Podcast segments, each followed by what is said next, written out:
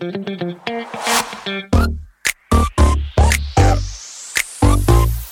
it.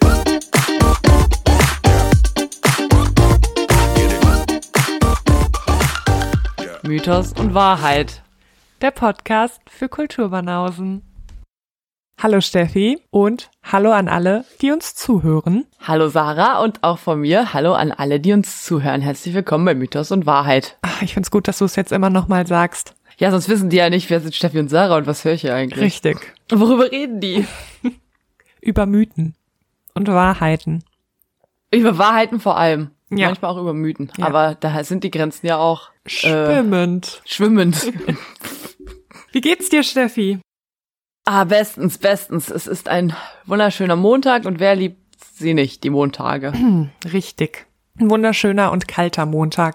Ja, aber das wird jetzt uns noch ein paar Monate begleiten. I know. Ich bin nicht bereit. Ah. Ich bin auch nicht bereit. Ich wäre bereit für vier Wochen Kreta. Ich habe übrigens alles gegeben, Sari, um für uns schon mal die Prince Charming Villa zum Mieten zu suchen, weil ich dachte, dann können wir schon mal einen Zeitpunkt finden, in dem RTL da nicht dreht und wir können da unseren Urlaub machen auf Kreta. Aber ja, genau, in der Villa von vom Prinzen und nicht von den Teilnehmern. Ich habe alle Villen gesucht. Ich habe die von Princeton gesucht, die von The Princess gesucht und die von den Teilnehmern gesucht. Alles. Aber ehrlich gesagt, es ist unmöglich. Es nicht gefunden. Falls jemand hier zuhört und zufällig weiß, wie wir, wie wir in diese Villa einziehen können äh, und uns auch das Geld dafür geben möchte, weil es kostet wahrscheinlich ein bisschen, dann wären wir dabei. Ähm, allerdings habe ich ziemlich viele fancy andere Behausungen auf Kreta gefunden, die aber immer so für vier Personen Kriegen sind. Vielleicht müssen hin. wir da zu viert hinfahren. Kriegen wir Ich auch. denke hin. auch. Wir können ja eine Bewerbungsausschreibung machen für Leute, die mit uns nach Kreta fahren wollen. Oh, bitte.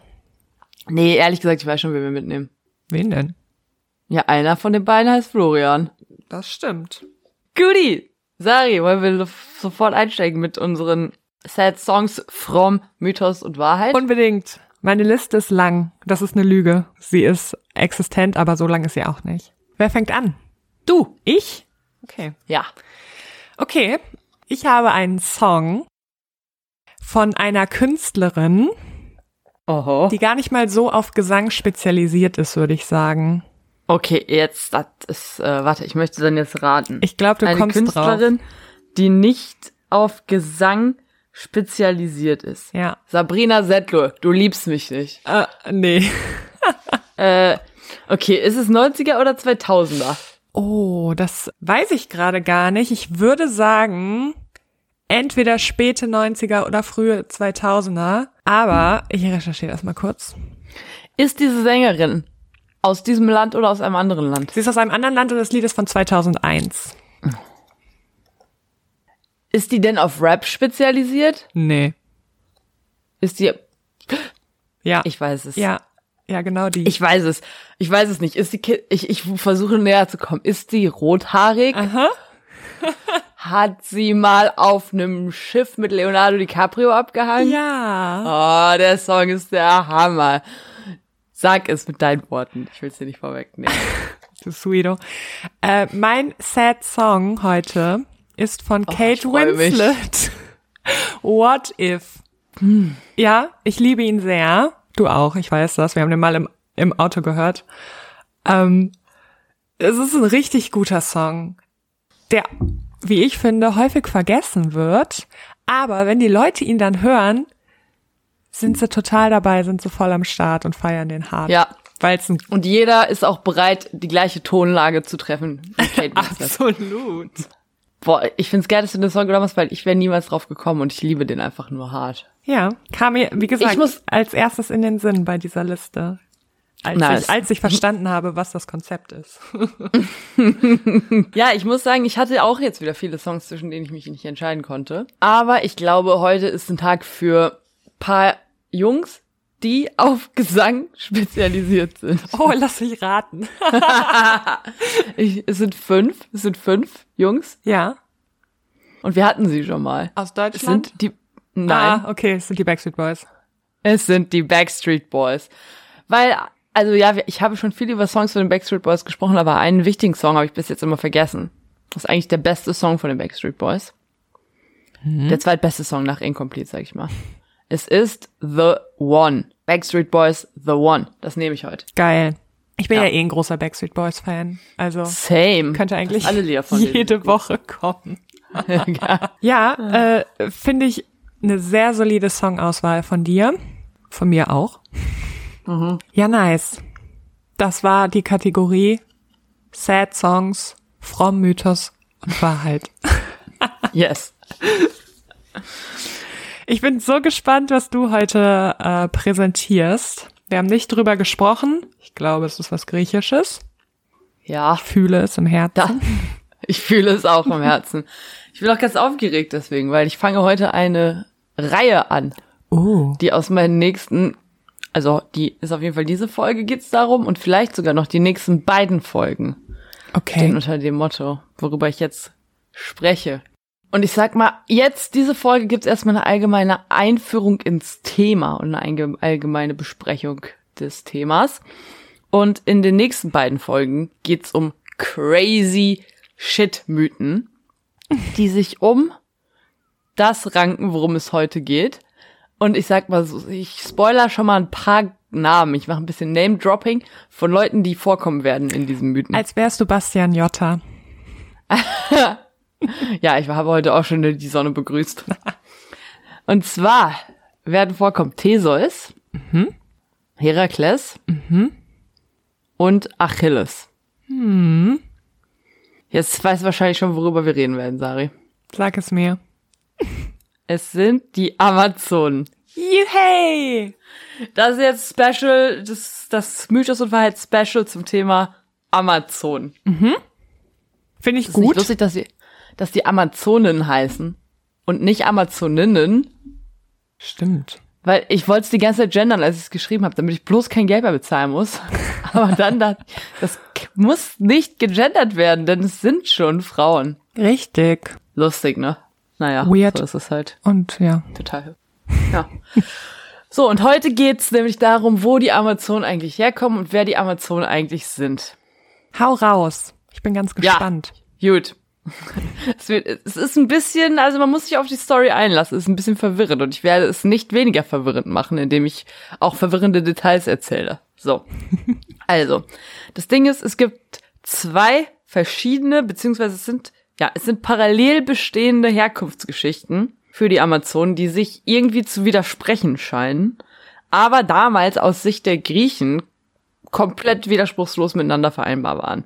Das Krasse an den Amazonen ist, die sind nicht einfach nur in mythologischen Erzählungen überliefert und irgendwie so in der altvorderen Zeit unterwegs, wie jetzt so der Trojanische Krieg und Achilles und so, sondern die werden halt auch so von antiken Schriftstellern, also wirklich von krassen Schriftstellern wie Herodot und so, also richtigen Historikern, muss ich auch nicht gendern, weil es gibt keine Historikerinnen in der griechischen Antike, äh, werden die auch überliefert und zwar als ein ja, tendenziell wie alle Barbaren und Barbarinnen in diesem Falle, die einfach als so, eine Art Gegenentwurf zu der ganzen griechischen Ordnung gelten. Also es gibt da mehrere Völker, die so fernab der Zivilisation leben, wie halt auch die Amazonen und die dann auch von Geschichtsschreibern halt beschrieben werden, wie die halt ganz weirde, aus griechischer Sicht weirde Bräuche und Sitten haben und total gefährlich sind natürlich, denn die Griechen zeichnen sich natürlich dadurch auch aus, dass sie ständig gegen super gefährliche barbarische Völker kämpfen. Und dazu gehören halt auch diese Amazonen. Und dann gibt es eine Herkunftsgeschichte von diesen Amazonen, die eine göttliche Abstammung überliefert. Und in dieser göttlichen Abstammungsgeschichte möchte ich jetzt erst einmal kurz über eine Göttin sprechen, über die wir schon mal gesprochen haben. Es ist ausnahmsweise nicht unsere Göttin des Herzens, die beste Göttin der Welt. Die kommt aber später noch vor. Es geht um Aphrodite. Wir erinnern uns äh, an Aphrodite aus der ersten Folge. Sie ist die Göttin der Liebe und Schönheit. Und wir hatten sie schon in mehreren unserer Mythen. Die hat beispielsweise ja Theseus geholfen, dass sich Ariadne in ihn verliebt und auch Hippomenes damals, als er versucht hat, gegen Atalante im Rennen zu gewinnen. Daher kennen wir schon Aphrodite. Und wie wir durchs Paaresurteil wissen, galt Aphrodite damals auch als die schönste aller Göttinnen.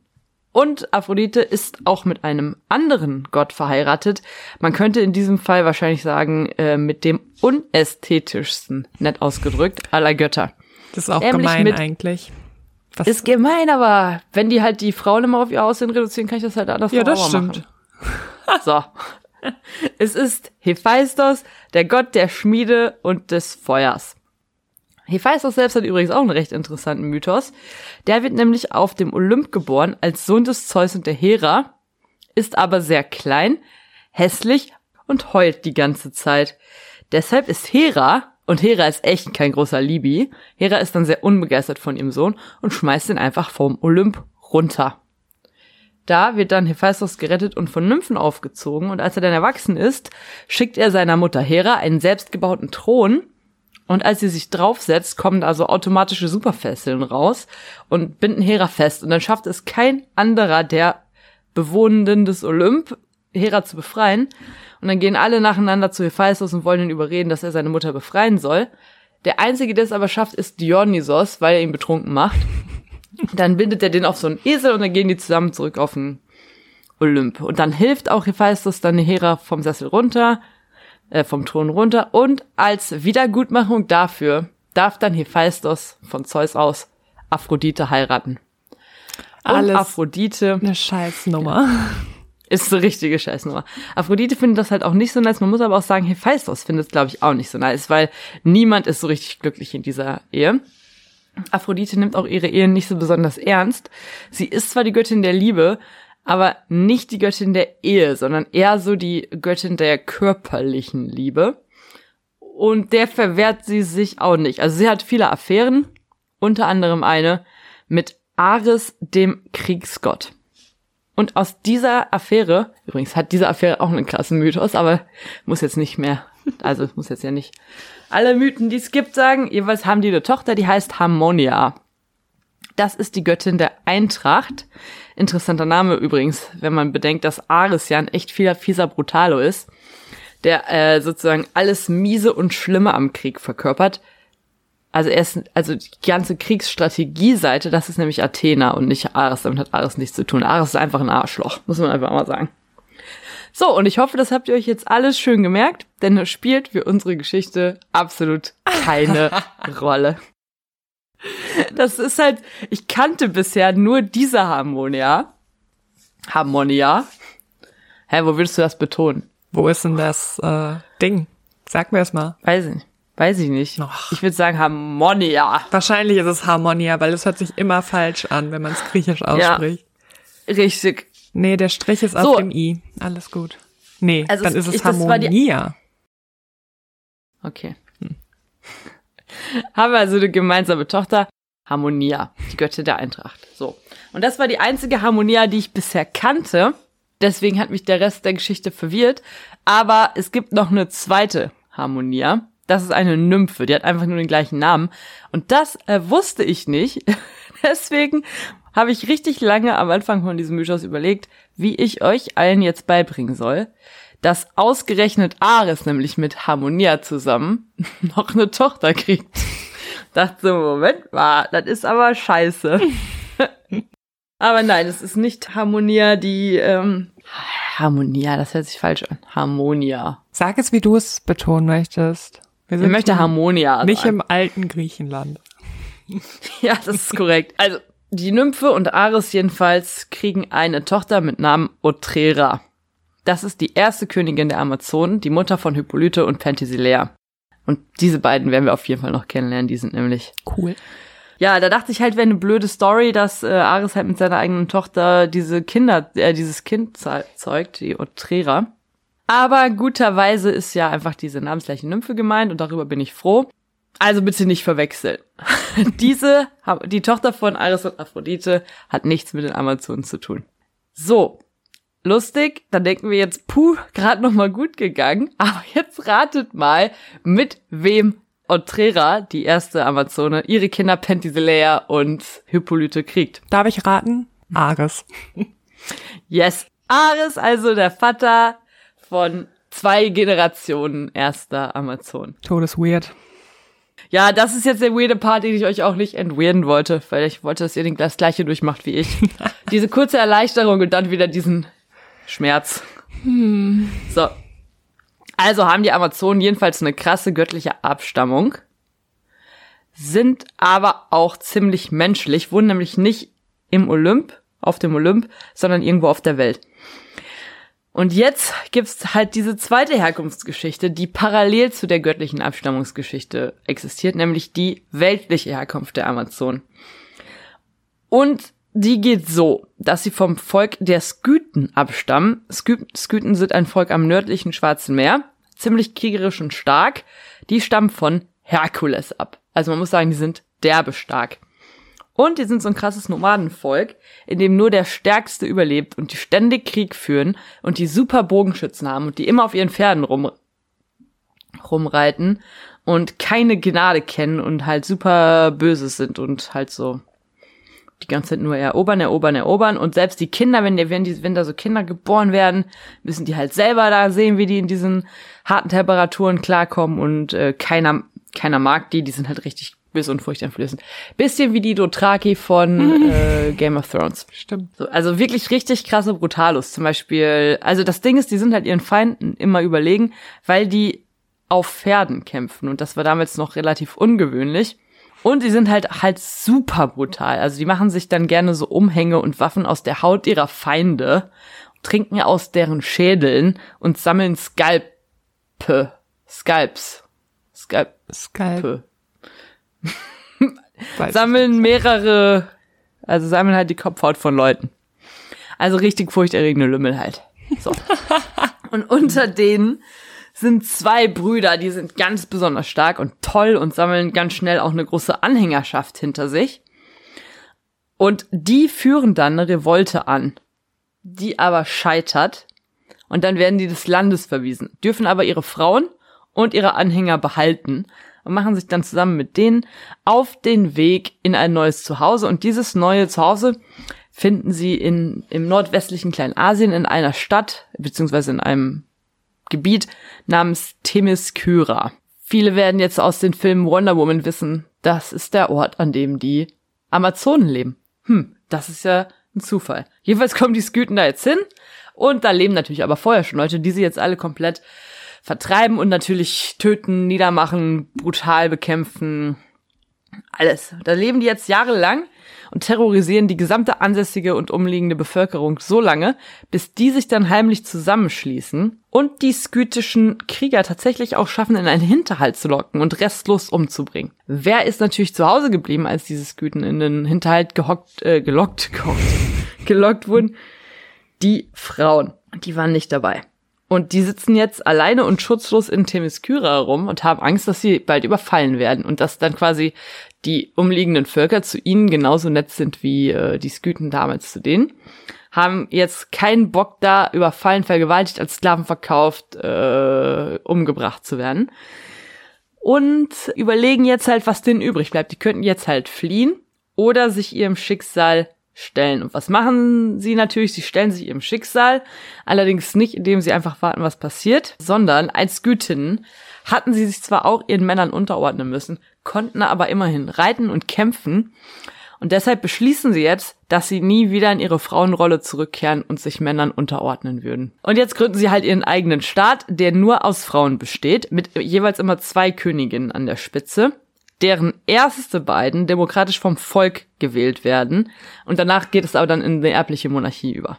Und das war natürlich eine ganz praktische Idee, denn so bildeten sie auch zwei Heere. Eins, das immer in Themyskyra ist und ausschließlich mit defensiven Aufgaben betraut wird. Und äh, das zweite, das dann der anderen Königin unterstellt wurde, das mittelfristig dann auch Eroberungszüge durchführen sollte. Allerdings erstmal noch nicht, denn gerade gründen die ja noch den Staat und das braucht ja auch seine Zeit. Man muss sich da ja alles überlegen, man muss das alles etablieren.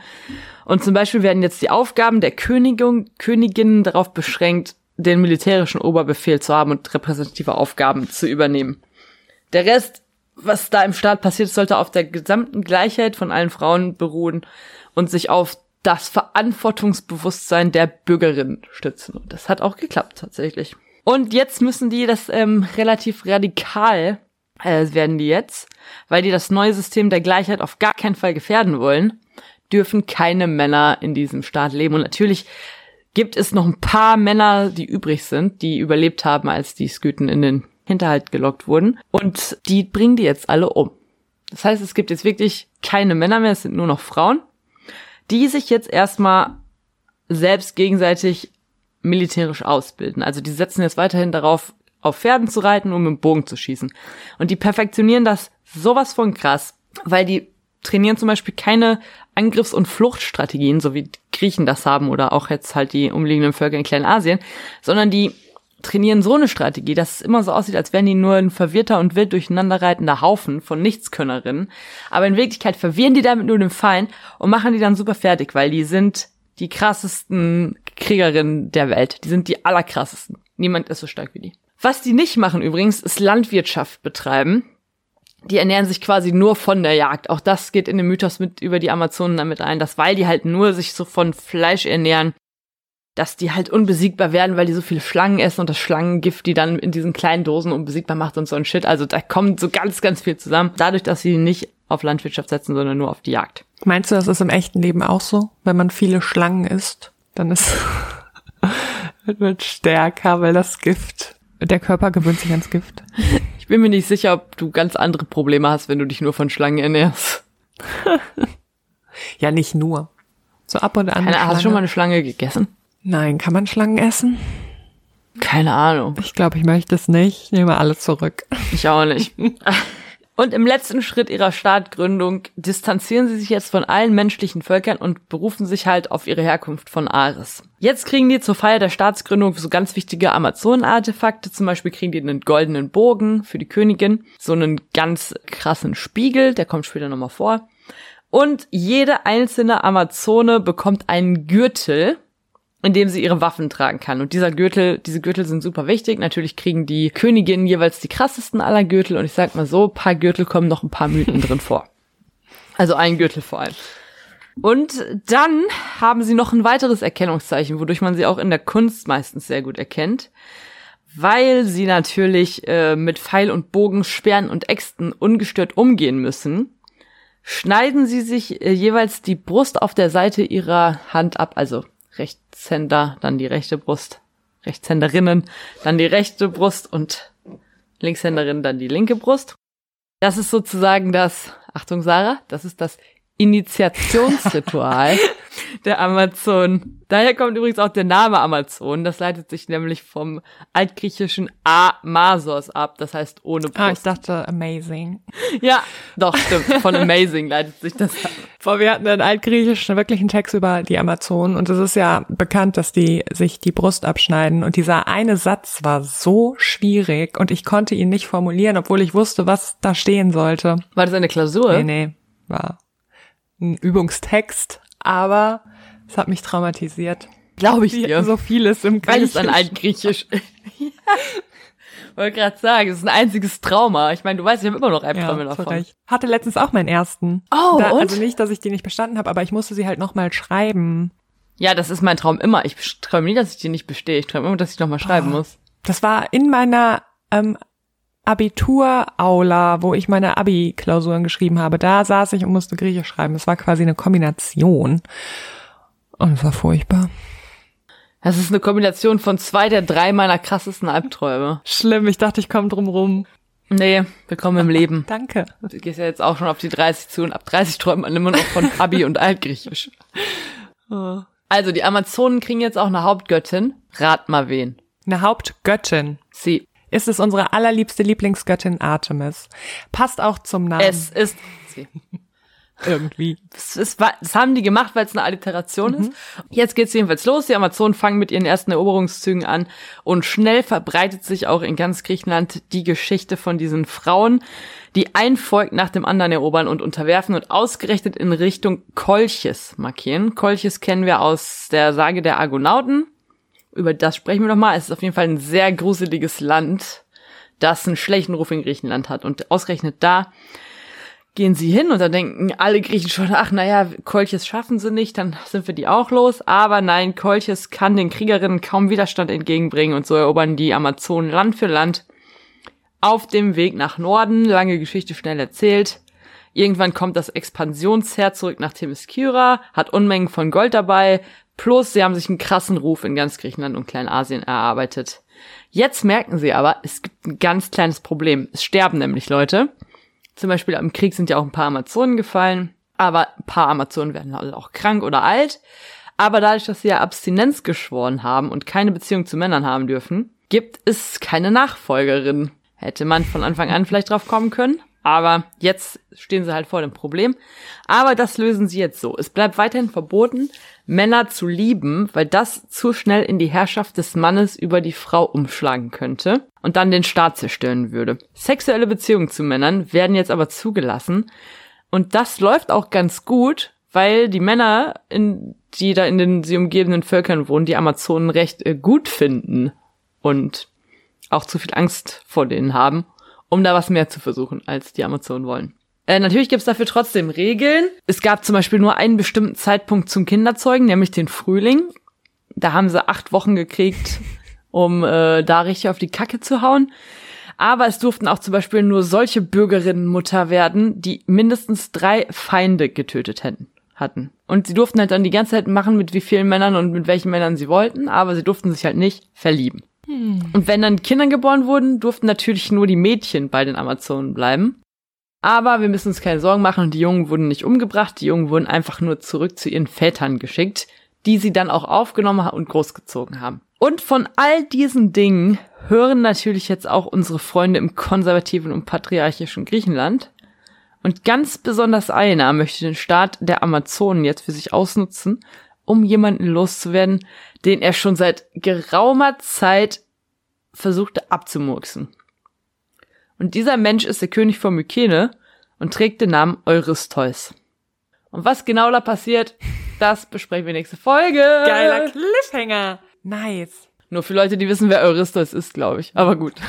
Ja, das waren die Amazonen. Ich finde die Hammer. Ähm, ich, ich liebe die. Ja, ich liebe sie auch. Äh, ich finde es Hammer, dass du jetzt eine Reihe draus machst. Ja, weil stell dir mal vor, ich hätte jetzt ich noch. Ich weiß, es dauert äh, drei Stunden. Ja. Ungefähr. Ja. Das war ja jetzt nur die Vorgeschichte. Ja.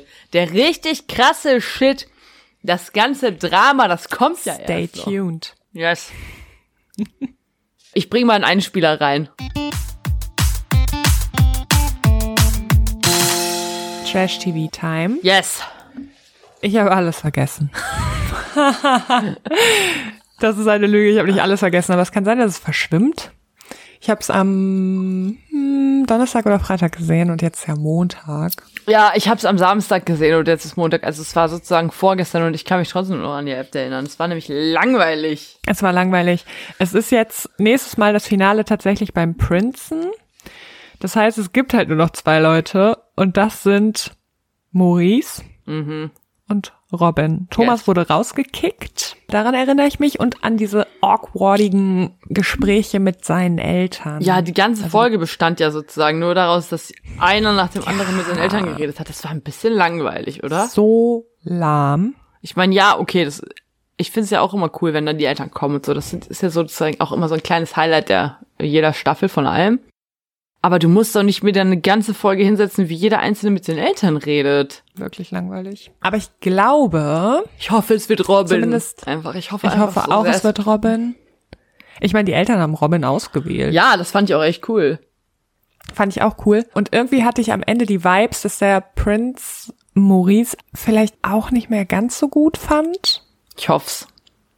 Ja. Weil ich finde Maurice auch nicht ganz so gut. Ich auch nicht. Der ist bestimmt nett. Ja, der ist halt einfach, der kommt, also vielleicht ist das auch extra von RTL, aber der kommt im Moment so unsympathisch rüber. Vor allem im Vergleich mit Robin. Ja. Der einfach der ja. Beste ist. Ich glaube nicht, dass das wird. Jetzt hör auf! Mal den Teufel nicht okay. an die Wand. Weiß noch, Elsa und Lou, da haben wir auch gekriegt, was wir wollten. Einmal in unserem Trash-TV-Leben haben wir da gekriegt, was wir wollten. Ja. So, und Sommerhaus. Naja. Da kommen wir jetzt mal direkt zum Sommerhaus. Ich habe nur die dritte Folge geguckt. Die zweite habe ich übersprungen. Keine Ahnung, was. Haben wir die zweite nicht schon gesehen? Ah, die dritte habe ich nicht geguckt. Perfekt. Mega. Okay, ich versuche mich an die zweite Folge zu erinnern. Okay. Ähm, Mike ist sein Name. Yes. Ist wieder komplett ausgerastet. Der kommt einfach nicht darauf klar, dass seine Frau ein selbstständiger Mensch ist, ein Leben vor ihm hatte. Ey, der ist so unsicher, was das angeht. Der hat dann wieder mit Mola diskutiert. Er hat mit, boah, ich weiß nicht, wie die anderen heißen, Schlagersänger Alm Klausi. diskutiert. Der hat sich da echt mit jedem an jedem jedem und jeder angelegt. Angelegt? Warum legt man sich denn mit fremden Leuten über die Vergangenheit seiner Frau an? Keine Ahnung. Ja, weil es ihn aufregt, dass sie was mit Mola hat. Mein Gott, Junge, ey. Und du hast richtig gemerkt, wie abgefuckt sie von ihm ist. Die hat da null Bock drauf. Die findet das richtig ätzend. Und ich glaube, die denkt krass darüber nach, ob das die richtige Entscheidung war. Und ich denke da auch drüber nach, ob das die richtige Entscheidung war, weil ich glaube nicht, dass sie mit Mike glücklich wird. Also das ist lustig, weil das wäre jetzt auch meine Zusammenfassung der dritten Folge gewesen, außer der Tatsache, dass Mike sich mit allen angelegt hat, weil in der dritten Folge hat der, also ich, RTL macht's jetzt halt auch extra, ne? Die wollen den halt jetzt auch hinstellen wie den letzten Ja, Idioten, sicher. ne? Weil die dritte Folge bestand quasi nur daraus, dass sie halt versucht hat, sich so ein bisschen Space für sich selbst zu nehmen und er ihr die ganze Zeit am Arsch geklebt hat. Also die, Ja. Ja, Naja, also sie meinte halt auch immer die ganze Zeit so, ja, ich brauche mal kurz fünf Minuten für mich. ja. Und das hat er komplett persönlich genommen, hat sich dann halt bei anderen darüber abgekackt, dass sie, dass sie nicht merkt, dass er sie braucht. Boah. Alter, es ist so furchtbar. So, Übrigens, gegangen sind die alten Leute. gegangen, freiwillig. Nee, die mussten so ein Ah. Spiel machen. Da mussten die irgendwas in irgendwas reinwerfen. Keine Ahnung, habe ich nicht verstanden, habe ich nicht geguckt, da war ich kurz raus. Und dann haben die aber verloren und dann mussten die aus dem Sommerhaus rausziehen. Und die sind jetzt aus dem Sommerhaus raus. Ja gut. Krass, dass aber nur Mike und Michelle in Erinnerung geblieben sind. Ja, weil die die krassesten sind. Also beziehungsweise, weil Mike der krasseste ist. Einfach. Ja. So, Girl, dann hören wir jetzt auf hier mit der Laberei. Ja, schön, dass es äh, heute noch geschafft, dass wir es geschafft haben. Auf jeden Weil Fall. gestern war ich echt tot. Nee, no worries. Ich äh, hab dann gechillt. Das war ganz cool. Okay, Doki, dann sag ich Tschüss. Bis zum nächsten Mal. Bis zum nächsten Mal. Tschüss.